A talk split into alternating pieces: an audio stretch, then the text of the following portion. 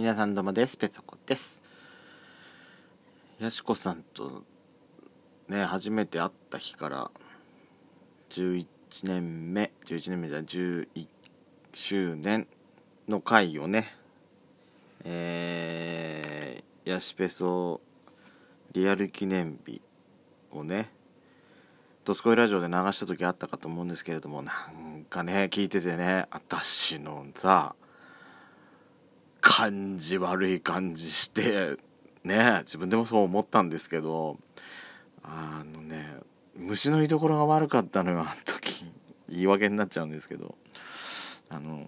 本当はねやっちゃんと直接会って話したかったかったんですけどあのー、まあちょっと諸事情がありましていろいろねちょっと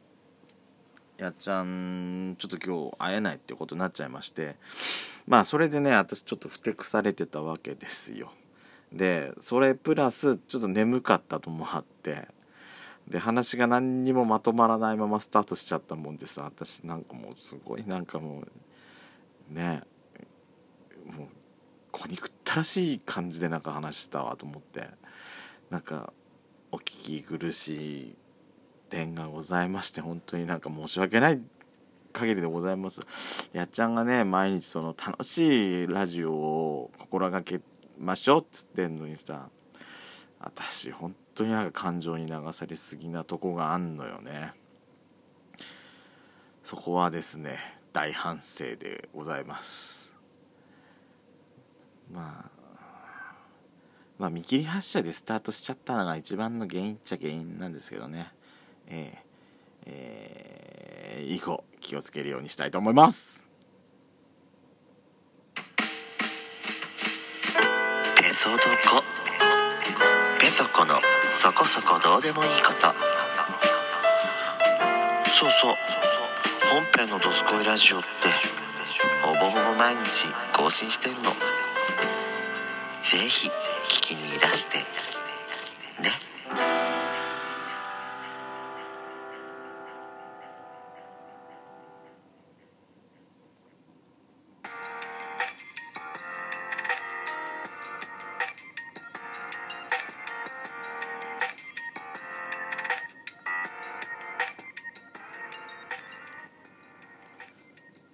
改めましておはこんばんちは。ドスコイラジオスピンオフペソドコペソコのそこそこどうでもいいことお相手はペソコです。あの私ね今ちょっと仕事でさ絶対に見つけなきゃいけないやつがあるんですよ。もう78年前に取った資格のさ証書があるんですけどそれがねどこ探してもないんだわ。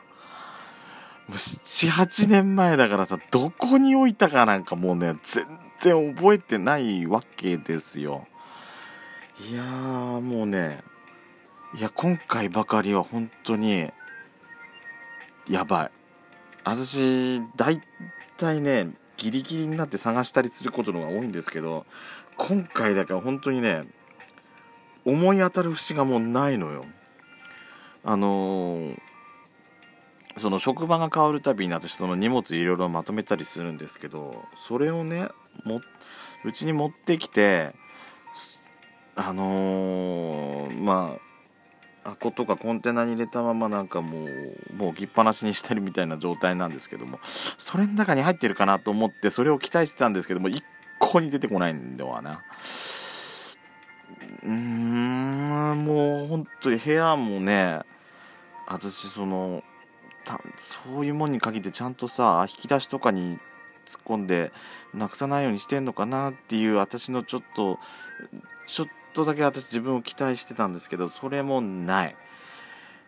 いやーもう本当にねどこにあるかが分かんない。これあの何？例えばあの例えばさそう何？保険の証書とかだったらもううちの家族の分を全部うちはもう母親がもう全部まとめてるんで、まあ、もらってきたらもうすぐ渡すようにしてるんですよ私なくしやすいんで。でも今回はそういうもんじゃないから多分自分でも保管してるはずだからどこに行ったのかが本当に分かんないああもう本当に7年前8年前の私本当恨むわ今。普段からちゃんとすればすればいいだけの話なんですけどね。本当にダメな私。でまあそれと一緒にそのちょっとあのお医者さんの診断書をもらってこなきゃいけなかったのね私。それもその提出もあるんですけどお医者さんのお医者さんの 診断書が必要だったのがあってあの私まあ痛風になったことがあるんですよ。あのなったことがあってまあ完治はしてないと思うのね。去年の、えー、健康診断でなんか数字が悪かったと思ったんですね。だからまあもう一回ちょっと行かなきゃいけないなと思ってたんですけどもまあ私前に痛風になってからまあ何ヶ月まあ1年ぐらいは通ってたん通院してたんですよ。定期的に2ヶ月に1回とか。でととねあのー、どうしてももう行けない時があってその時行けなくなってからその私さ電話でその時行けなかったから別の日にじゃあもう一回予約お願いしますって言えばよかったのにさもう無理だと思って私もうやんなかったんだわね。そういうとこなの私の悪いとこって。すぐ諦めるの。そうダメなのねそういうとこね。だってたんですけど今回ねそのえー、そこに行ったのよ。ずっと行って通院してて急に行かなくなったところに本当はね別のところにでも診断書見てもらえるじゃ見てもらえるんですけど私この際さそこで診断書書いてもらってもう一回痛風のさあれをとかコレステロールとかいろんな数値をねもう一回ちょっと見てもらった方がいいかなと思ってこの私この23年で急激にさやっちゃんにも言われてるけどすっごいデブってきてるわけよ。私ちょっと今あのお風呂上がった直後で私今ちょっとあのマッパで収録してるんですけどこのねお腹がもうひどい。ひどいの。本当に。でもいい機会だなと思ってあの採血する時の注射なんか全然平気なんですよもう。もう小学校の時からその定期的にその注射刺さなきゃいけないなんか何だったんだろうなあの時。血抜かれてたのかな？あのあったんで注射は全然平気なんですけどあの注射平気なんで、ままあ、採血するぐらいなんか全然余裕だわと思って、まあ、また行こうかなと思ってるんですけどあのー、ね。まあそっちはそれはいいとしてよ。それはいいとして行くことになったんで今回は。ちゃんと。ちょっとちゃんと見てもらおうと思ってるんですけども。私ねその注射刺しをその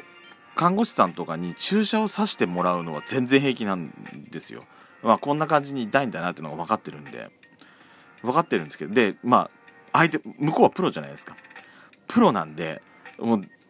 安心して刺してもらえるんで全然余裕なんですけども。私自分に刺すのが本当できなくてあのーあのあれなのよ。まあやっちゃんとほらこの間あの仙台行ってきてって時にそのあれなの。HIV の陽性陰性を、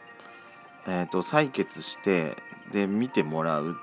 トをもらってきたのね。まあそれがそろそろもうあれだったの。あの締め切りだったんでもうもう今日やんないといけないなと思ってやあの今日さっき採血したんですけど自分で針刺さなきゃいけないのね。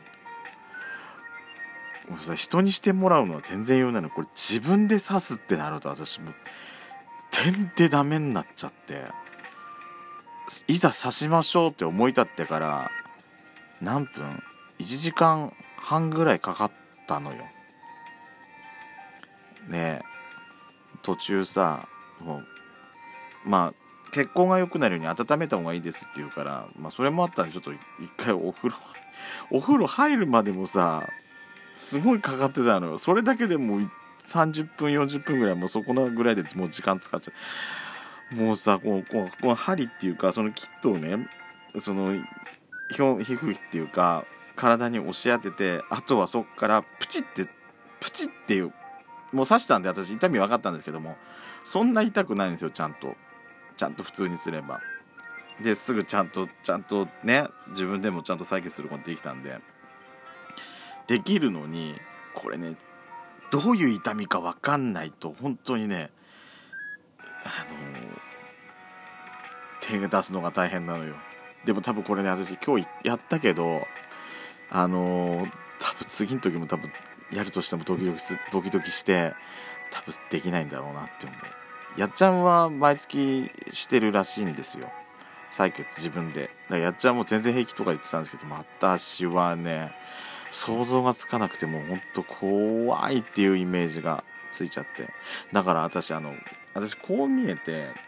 あのー、ピアス開けてんですよ。普段は見れ見えないところにっていうと大体予想つくと思うんですけどあのー、開けてんですけどあれ開ける時も本当にね全然開けられなくて人差しするに何時間私多分開けるまで3時間ぐらいかかったんだよね。でも1回目開けた時片っぽ開けた時はちゃんと貫通しなくてあのー、途中で中途半端なとこで針が止まっちゃったみたいなのよ。でそっからねいや諦めりゃよかったね私もうこの痛みをまた経験するの嫌だとか思いながら